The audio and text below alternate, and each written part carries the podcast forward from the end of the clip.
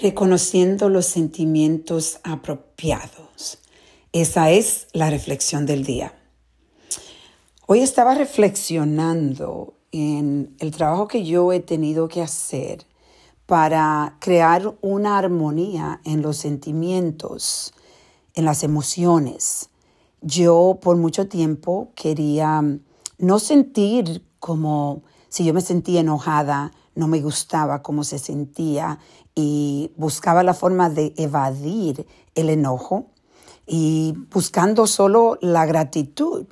Y me encantaba de que al principio yo decía, no, es que yo vivo en gratitud y si yo vivo en gratitud, entonces no puedo sentir sentimientos de, rencor, sentimientos de dolor, eh, tristeza.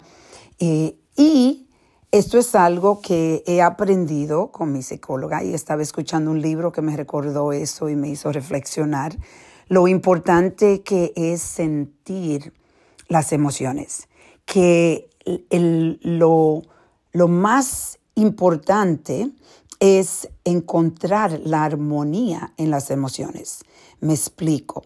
Si, por un ejemplo, a mí pasó algo con eh, por ejemplo, mi, la esposa de mi hijo, ella le, le dio cáncer hace dos años y eso fue un tiempo donde yo estaba con mucha tristeza y lloré muchísimo y sentí ese dolor profundo. Y al principio, cuando yo estaba hablando con la esposa de mi hijo, yo no sabía qué decir porque yo creía que no, no tenía que enseñar el dolor que yo estaba sintiendo porque tenía que ser fuerte para ella y para mi hijo.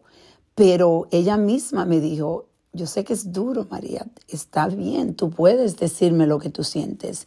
Y yo lloré y lloré enfrente de ella y le dije el miedo que tenía de que algo le iba a pasar a ella y yo tenía, tenemos eh, eh, primeramente, ella es muy joven, tiene 40 años, y segundo, tenemos estos niños, mis nietos y mi hijo, y todos nosotros que la adoramos.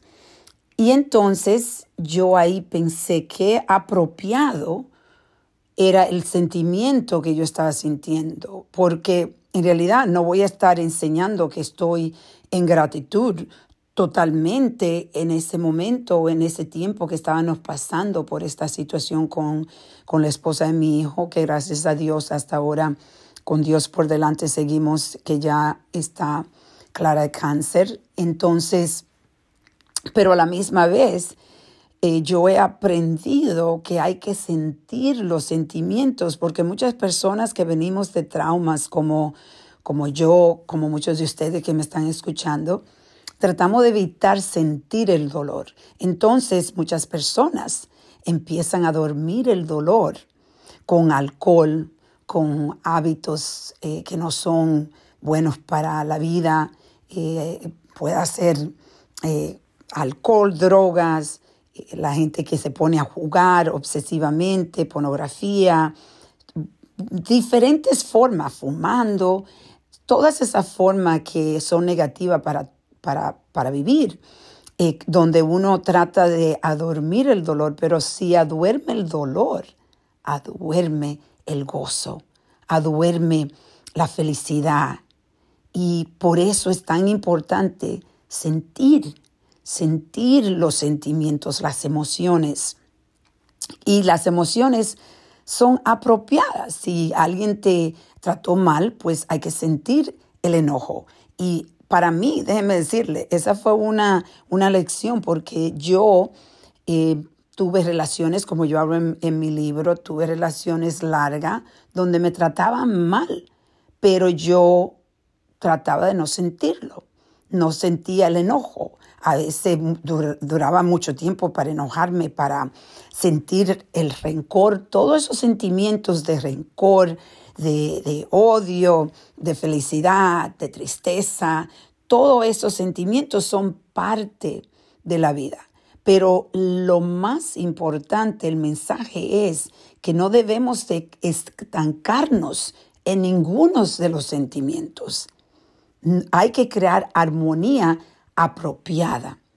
Si algo, eh, si alguien, como estaba diciendo, si alguien te enoja, enójate. La idea es que no dures tanto tiempo enojada, que en realidad te roba de tu vida.